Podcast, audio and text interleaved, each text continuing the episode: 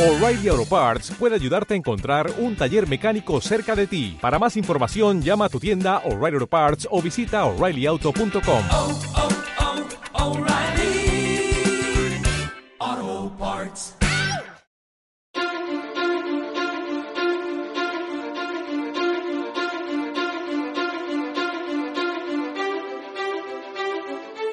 Odio fracasar. ¿En verdad es necesario para poder triunfar? Bienvenidos. El día de hoy el tema es ¿Debo fracasar para triunfar?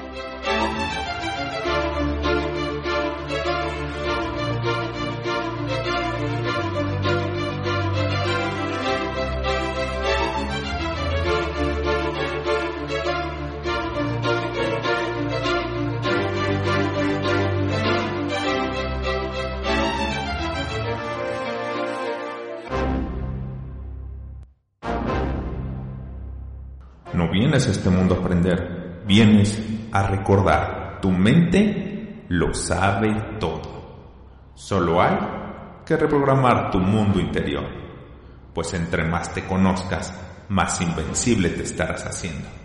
Soy Jaime Fernández, un coach de alto desempeño y quien busca que evoluciones y vivas a tu máximo potencial. Vive Invencible solo es para quien elige vivir su vida. Vive hoy. Vive Invencible.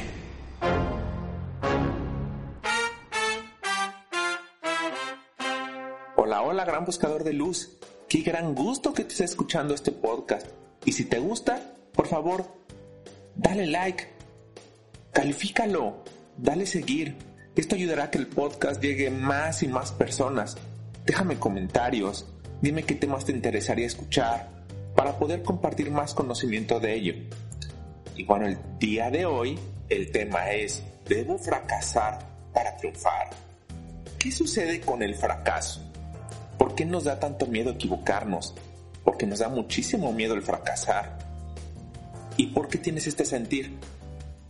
En primera, ¿en quién te conviertes si fracasas? En Latinoamérica tenemos mucho la creencia de que el fracaso es lo peor que nos puede pasar. Y hoy en día tenemos la creencia de que a nadie le pasa, de que van a de qué van a pensar nuestra gente cercana si fracasamos.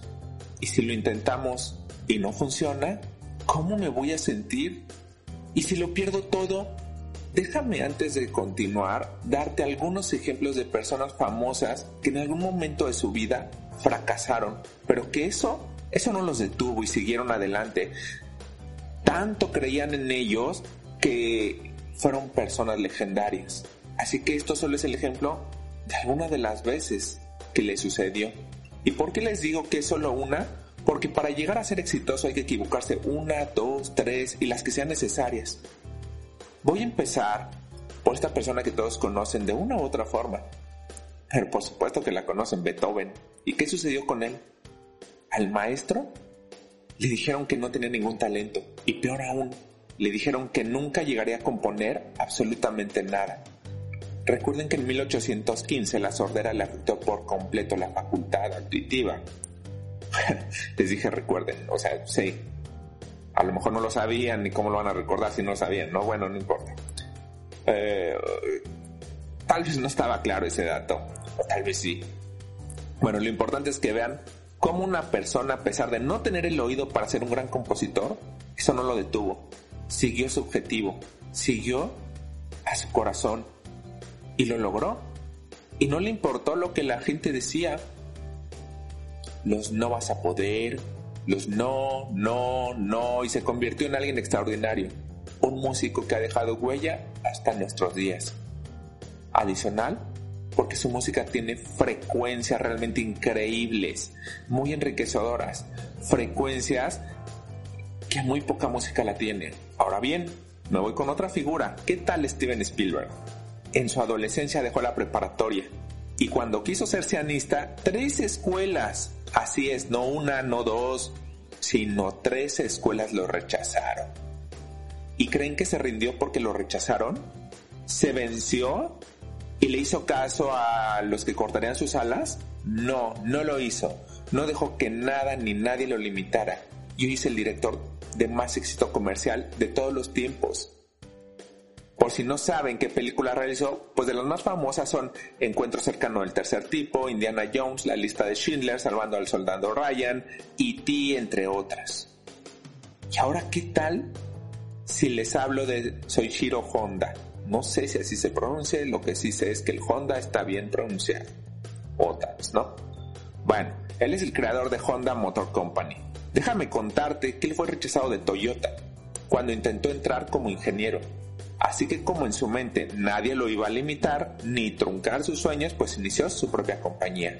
Y hoy Honda es una de las mejores marcas posicionadas. A mí me encanta esta marca de vehículos. Ahora déjame platicarte de alguien más. ¿Qué tal si les platico de, de FedEx? Este estoy seguro que todos lo conocen. Todos hemos alguna vez recibido algún paquete de FedEx. Bueno, el dueño Fred Smith.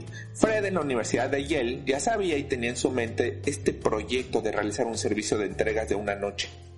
Así que en su universidad escribió un ensayo sobre su proyecto, a lo que al momento de ser calificado le dieron un 8. Pues no se les hacía buena idea. Y creen que ese fracaso, ese freno de los profesores lo detuvieron para romperle la idea. No, no lo hicieron y a pesar de su 8 creo que FedEx ha triunfado. ¿Quién es FedEx hoy? Es grandioso, ¿no? Es una increíble y gran empresa que transformó las entregas. Así que no se rindió por ese 8. Nadie lo iba a limitar. Y por último quiero hablar de Michael Jordan. Fue uno de los más grandes basquetbolistas que ha tenido Estados Unidos. Pero sin duda, esto le costó trabajo, entrenamientos arduos y algunos rechazos. Algunas de sus mejores frases son, para aprender a triunfar, primero tienes que aprender a fallar. ¿Y qué razón tiene? Porque para llegar al éxito primero hay que equivocarnos una y otra vez. Otra de sus grandes frases son, he fallado más de 9.000 tiros en mi carrera. He perdido casi 300 partidos. 26 veces han confiado en mí para tomar el tiro que ganaba el partido y lo he fallado. He fracasado una y otra vez en mi vida y es por eso que tengo éxito. Y todo esto es porque, porque lo intentó. Por eso ha tenido éxito. Como dice, para tener éxito hay que equivocarse, hay que fallar. Pero entre más tires al tablero, al aro, ten por seguro, te vas a volver un experto. Sin embargo, a Jordan en la preparatoria lo corrieron. Lo corrieron del equipo de básquetbol. ¿Y saben por qué lo corrieron? Por falta de habilidad. Eso fue lo que le dijeron. Por esa situación lo sacaron del equipo. Ahora bien, ¿crees que esto lo detuvo? No. ¿Verdad que no? Esto simplemente le enseñó que él iba a ser el dueño de su vida y de sus resultados, que tenía que practicar mucho más, eso sí, y lo hizo que no hay límites para los que uno se pone en la mente. El fracaso solo es una parte del éxito. Yo lo que siempre les cuento en mis podcasts, que para mí esta palabra de fracaso no me gusta, no existe. De hecho la deben de sacar de su vocabulario, porque en realidad absolutamente nadie fracasa. En esta vida solo existe un fracaso, y es quedarse sentado sin hacer nada de su vida. O como les digo, esto es un morir en vida. Absolutamente nadie fracasa. Lo que suceden son aprendizajes que de esa falla, ese error del tipo que sea, ten, por seguro que aprenderás la lección. No digo que sea complicado reponernos de la situación. Hay situaciones que nos cuestan más que otras. Sin embargo, en todas las situaciones hay grandes aprendizajes. Aprendizajes que nos van a llevar a ese nivel en el que queremos estar. Nos van a llevar a desarrollar nuestros dones.